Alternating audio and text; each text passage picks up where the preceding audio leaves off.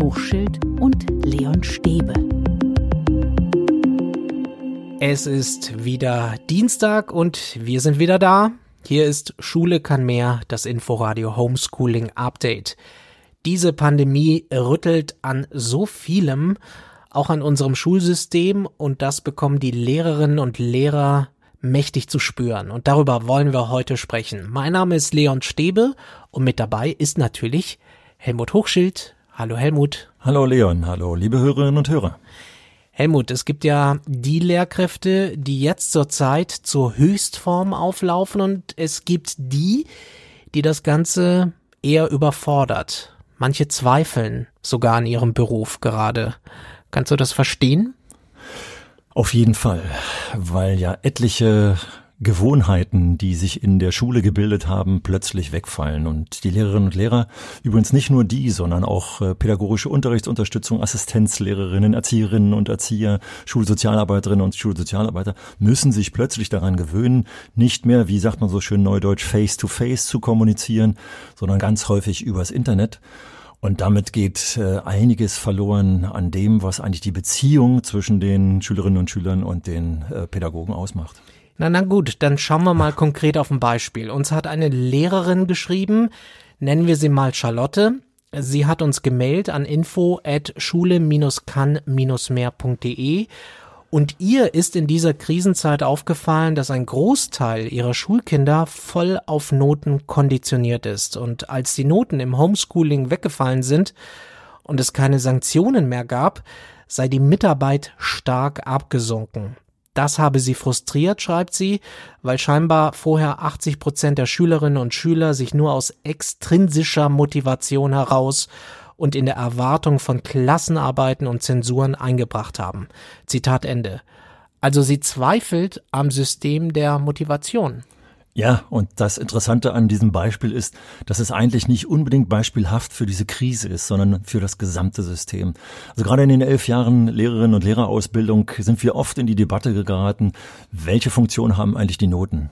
Und äh, Sie haben oftmals im Lern- und Lehrprozess einen absolut störenden Effekt, eine störende Funktion, weil tatsächlich für die Noten gelernt wird. Und jede Lehrerin, jeder Lehrer, vielleicht auch einige von den sonstigen Zuhörerinnen und Zuhörern kennen das, dass man fragt, gibt es eigentlich für Noten? Und wenn die Antwort heißt, nein, es gibt keine Noten, na, dann macht man das eben nur halbherzig.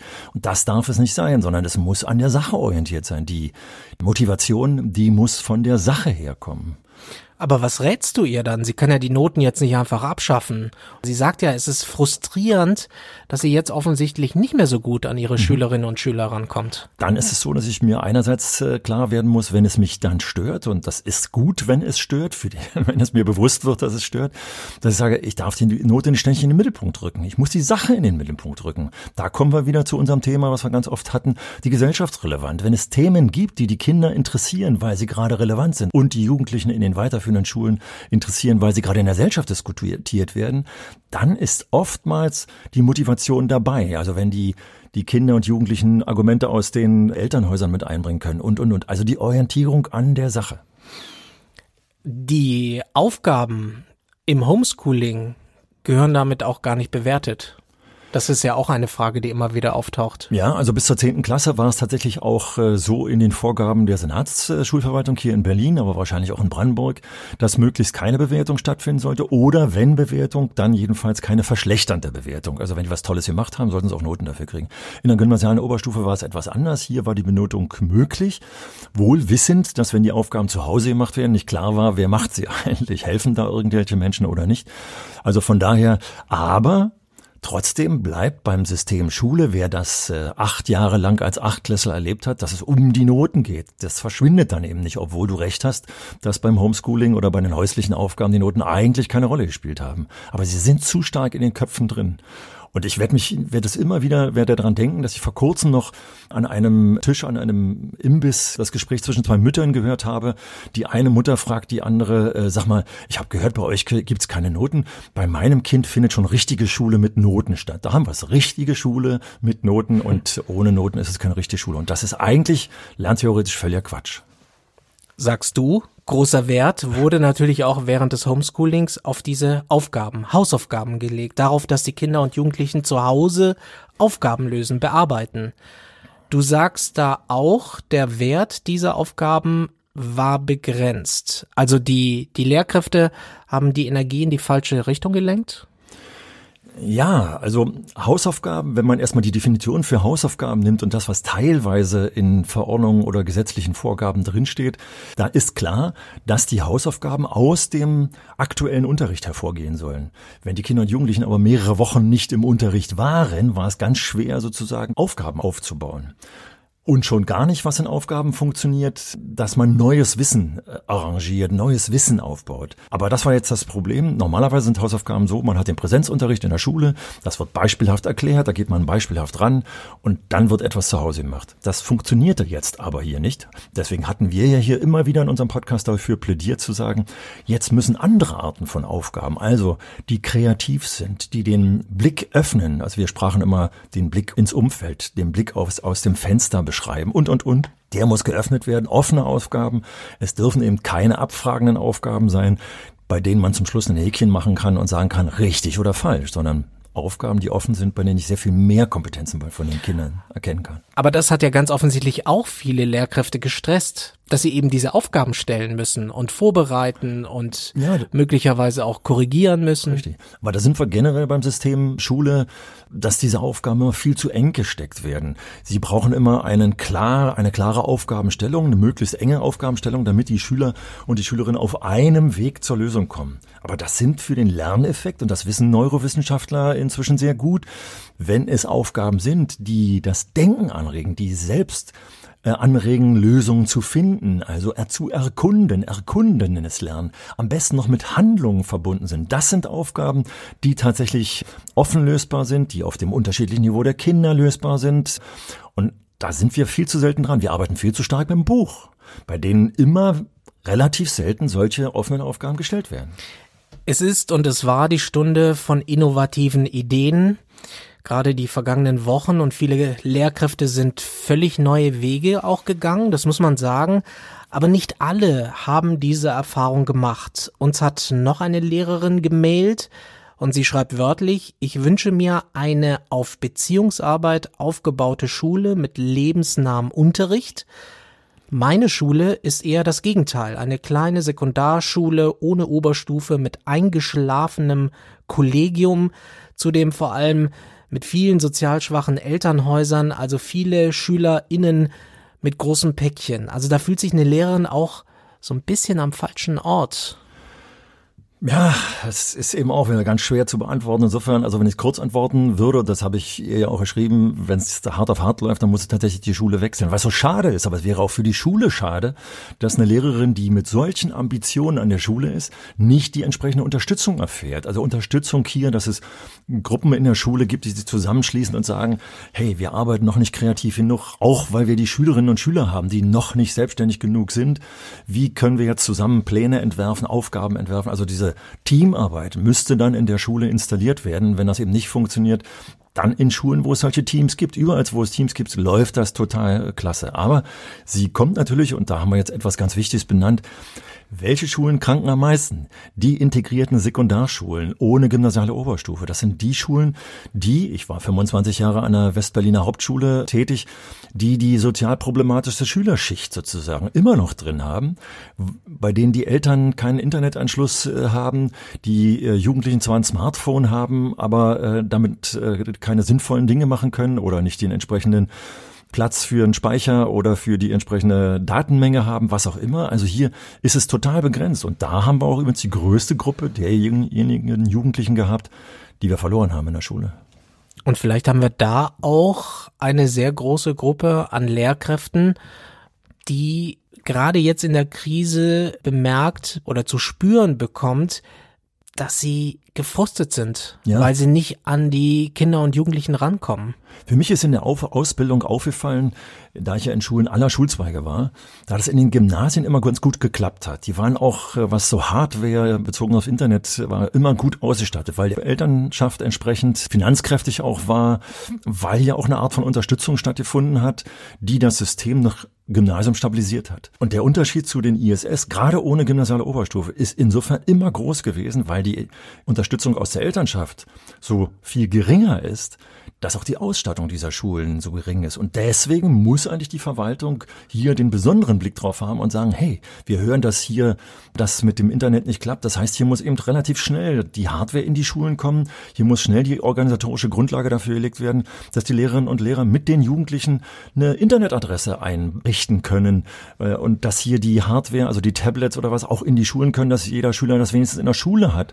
Also eigentlich muss hier diese dieser Schulzweig besonders unterstützt werden. Aber ich meine, das haben wir doch ganz oft jetzt als Reaktion bekommen, dass einige Lehrkräfte, nicht alle, aber doch einige gerade in diesem Umfeld sehr, sehr, gerade durch die Krise auch an ihrem Beruf zweifeln. Das haben wir doch, da haben wir doch ganz viele Mails bekommen. Ja, und eigentlich müssten sie nicht am, am Beruf zweifeln, sondern am System zweifeln. Benot das kommt aber dann irgendwann mal aufs Gleiche drauf. Ja, ja, ja, ja, ja. Aber wir dürfen eben nicht nur an uns zweifeln und sagen, ja, ich habe den falschen Beruf ergriffen, das ist für viele der falsche Weg. Denn das sind gute Lehrerinnen und Lehrer, wie wir zum Beispiel in der Mail von Charlotte gerade gelesen haben. Die ist eine gute Lehrerin, aber sie trifft auf ein System, was ihre Kompetenzen nicht genügend zum Ausdruck bringt. Also da ist zum Beispiel das Internet nicht da und da ist viel zu stark die Ausrichtung auf traditionelle Schule, auf Abarbeiten von Rahmenlehrplänen, auf Nutzung von Büchern und das ist der falsche Weg. Die Schulen, die auch in dem Bereich, was Brennpunkte, was soziales, schwieriges Umfeld betrifft, Erfolg haben, sind Schulen, die fächerübergreifend arbeiten, die jahrgangsübergreifend arbeiten, die möglichst wenig Bücher in dem Sinne nutzen, dass sie sie abarbeiten von Seite 1 bis 250, sondern die ganz anders gesellschaftsrelevant arbeiten. Also zum Beispiel gerade letztens gesehen eine Schule, die jeden Morgen die weiterführenden Schülerinnen und Schüler die 100 Sekunden Tagesschau sich anschauen sollen oder mit denen zusammen anschauen, damit tatsächlich hier ein Anknüpfungspunkt äh, für die gesellschaftsrelevanten Themen, für die Alltagsthemen geschaffen wurde. Aber es ist wie immer, wie überall in einer Krise, da zeigen sich die hellen Seiten und es zeigen sich eben auch die dunklen Seiten eines Systems. Und deswegen sagt jeder Psychologe, äh, schau auf die hellen Seiten und stärke die hellen Seiten. Also zum Beispiel die Kreativität. Ich erinnere mich zum Beispiel äh, noch an diese schöne Mail von einer äh, Lehrerin, die sagte, wie führen die die Abstandsregeln ein, indem sie auf dem Schulhof äh, Symbole, Alltagssymbole in so großem Format gemalt hat, dass klar war, die haben alle 1,50 Meter äh, Größe.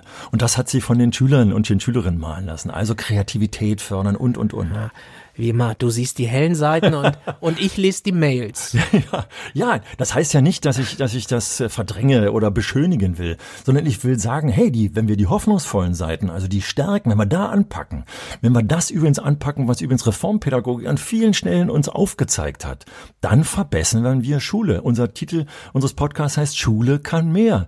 Und wir können nur mehr, indem wir mit den Jugendlichen viel besser arbeiten. Also das, was Bildungswissenschaftler, was was Neurowissenschaftler uns gesagt haben, wie man besser lernen kann, wirklich jetzt in die Schule einfließen lassen. Sollte man Kinder und Jugendliche mehr fragen, ob sie das gut finden, was ich als Lehrkraft mache, ob sie das verstehen, ob sie das nachvollziehen können, ob sie mehr davon wollen, mhm. ob sie weniger davon wollen?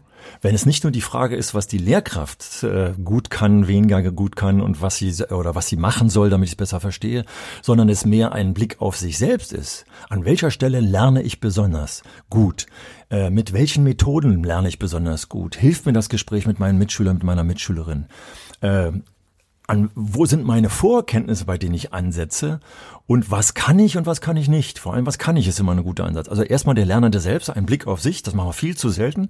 Und dann am Ende der Stunde dann, nachdem ich einen Blick auf mich gerichtet habe, also zum Schluss sagen kann, in dieser Stunde habe ich Folgendes gelernt, dann kann ich auch der Lehrkraft sagen, weil Sie mir das entsprechende Material gegeben haben, lerne ich besonders gut. Und was ist, wenn die Kids sagen, ist mir egal, ist okay, ist mir wurscht. Das ist das Interessante. Das gibt's natürlich und viel zu oft gibt's das. Aber in den Schulen, wo das klappt, was ich eben beschrieben habe, wo die Kinder also tatsächlich und also Kinder, ich bin schon in der Grundschule, aber das geht, geht in der weiterführenden Schule natürlich dann weiter, tatsächlich einen Blick auf den Lernprozess haben. Wann lernen sie was am besten? Dann ist automatisch äh, eben auch äh, die Motivation da. Also tatsächlich, und da ist es völlig wurscht, ob es eine Brennpunktschule oder eine Schule in einem sozial äh, hochklassigen Gebiet, sage ich jetzt einfach mal, ist, sondern die sind dann motiviert, weil sie wissen, wozu sie es tun. Der Ausgangspunkt für diesen Podcast war ja, dass manche Lehrkräfte an ihrem Beruf zweifeln mhm. könnten. Dafür siehst du keinen Grund.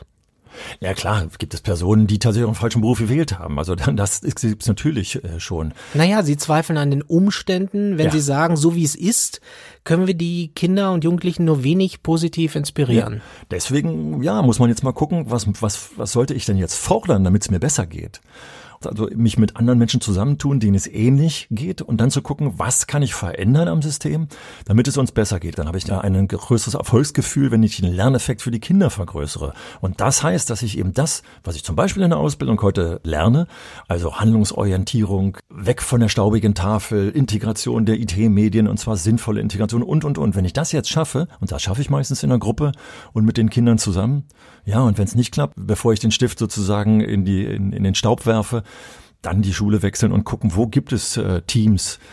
Dann also nochmal auch noch Fortbildungen verlangen, die sinnvoll sind. Und Fortbildungen verlangen, die sinnvoll sind, heißt für mich, die Kommunikation im Kollegium stärken, also zu zweit in den Unterricht reingehen, mal gucken, was der andere macht, äh, was macht der gut, das gucke ich mir ab und und und. Da gibt es so viele tolle Möglichkeiten, die man nutzen muss und die man auch dann fordern muss, bevor ich die Flinte ins Korn werfe.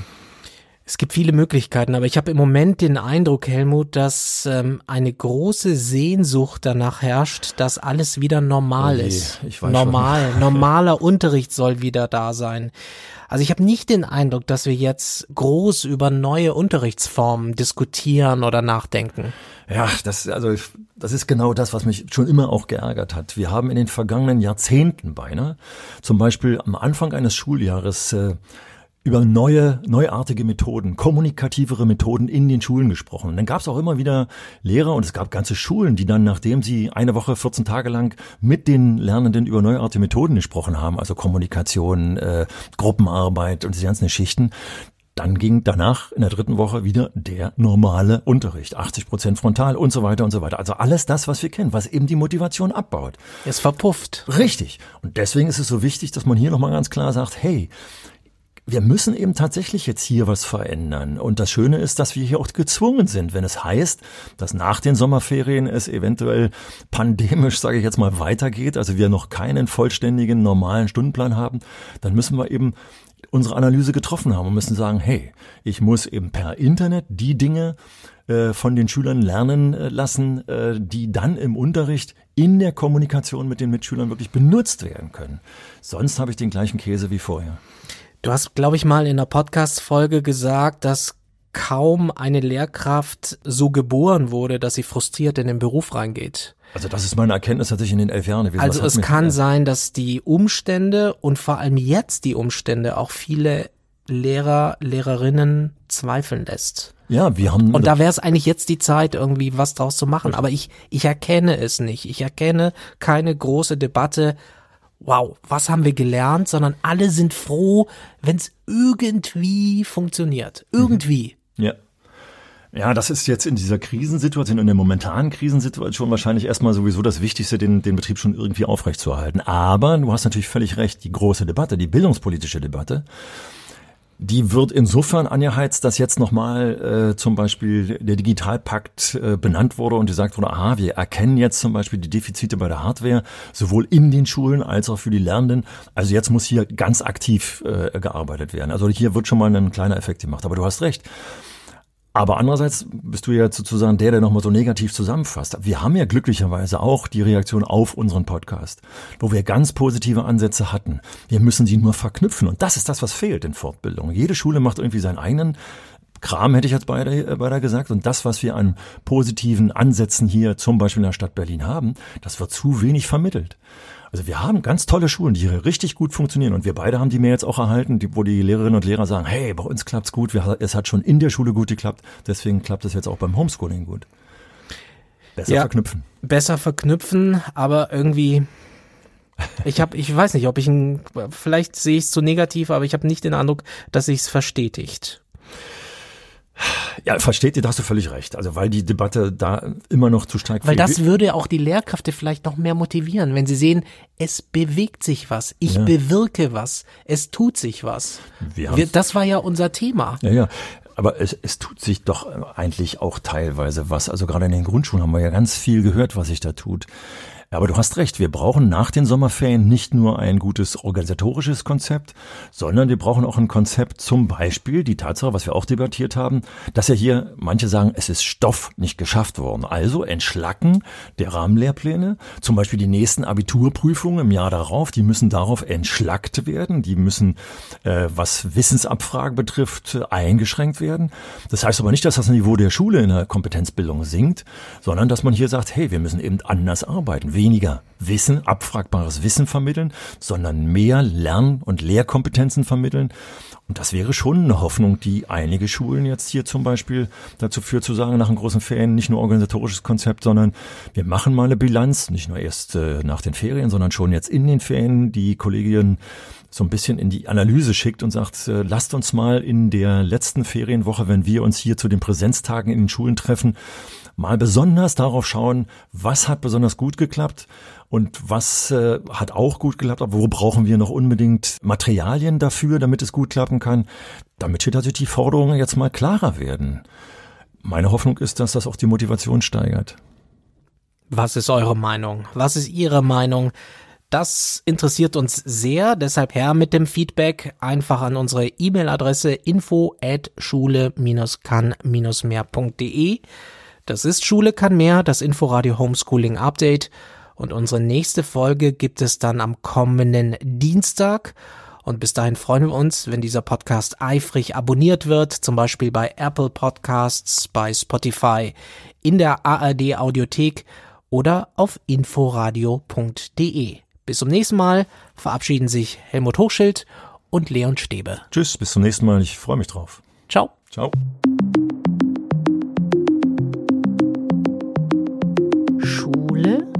kann mehr. Der Podcast von Helmut Hochschild und Leon Stäbe.